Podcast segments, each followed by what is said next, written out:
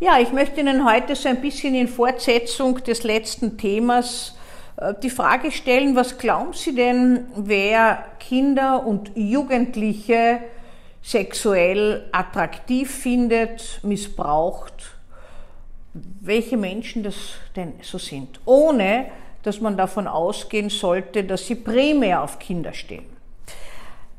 Ich habe schon ein Video gemacht über Pädophilie und habe Ihnen erklärt, dass nicht jeder, der pädophil ist, auch wirklich pädosexuell, also direkt Handlungen am Kind vollzieht.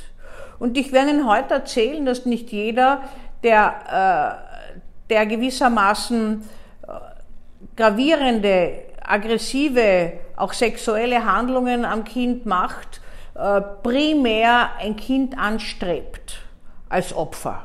Welche Menschen sind denn das?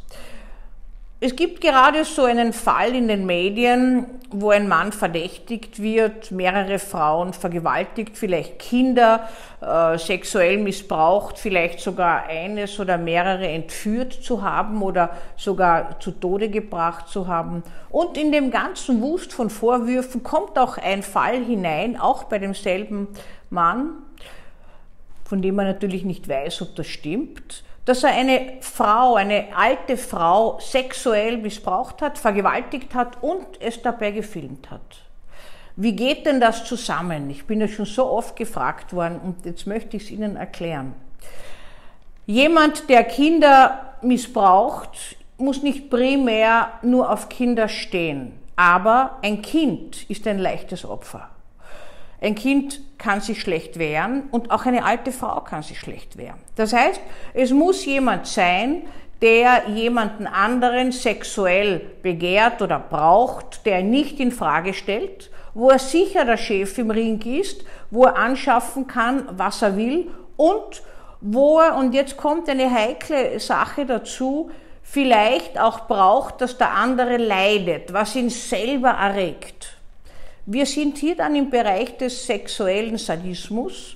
Das heißt, ich füge jemanden anderen Schmerzen zu, und zwar nicht in dessen Einverständnis, das ist wieder was ganz anderes, nicht in dessen Einverständnis, sondern ich mache das selbstverständlich, ich benütze ihn, füge ihn Schmerzen zu, er muss sich mir unterwerfen, ich habe die totale Kontrolle und Dominanz und jetzt missbrauche ich ihn. Und wenn er sich wehrt oder wenn er schreit oder wenn er jammert, dann ist das für mich erregend. Ja, so kommt man natürlich nicht auf die Welt. Aber wie wird man so?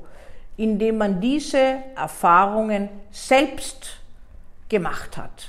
Als Kind, als Jugendlicher geprägt, Schmerz und Lust gekoppelt, verinnerlicht und immer wieder in diversen Handlungen selbst erfahren, sodass man das im Leben umsetzt. Das heißt, wenn jemand Kinder missbraucht und alte Frauen oder auch alte Männer äh, missbraucht, dann ist das kein Widerspruch für uns forensische Psychiater, sondern das passt ins Beuteschema hinein.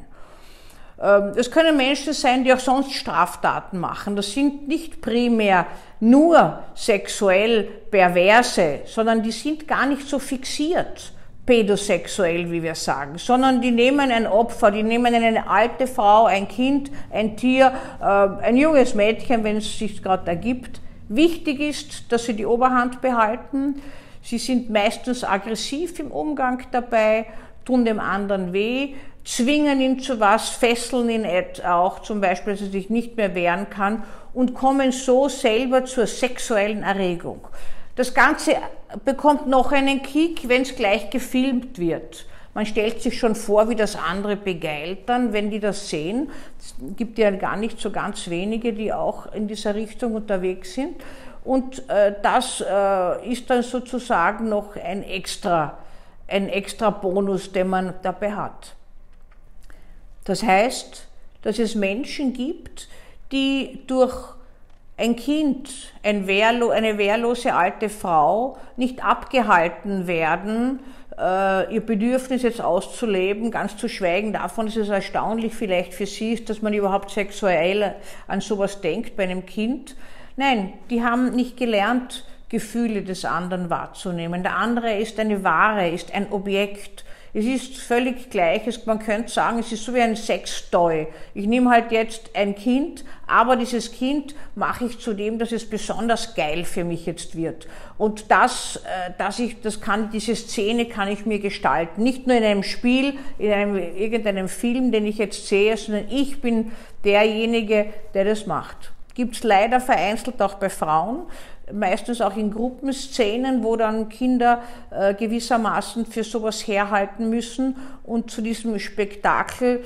Und was bringt dem Täter oder der Täterin? Es bringt einerseits, wenn sie sadistisch sexuell gepolt sind, eine Erregung und eine Befriedigung aber es befriedigt auch ihren angegriffenen Selbstwert. Es ist, wenn Sie sagen, traurig, dass ein Mensch sowas braucht, aber wenn wir die Bewertung jetzt weglassen, können wir sagen, hier ist einer Chef über andere, zeigt ihnen, was sie zu tun haben und baut seinen eigenen defizitären Selbstwert auf, indem er sie zwingt, indem sie sich gar nicht wehren können und damit geht es ihm einfach besser.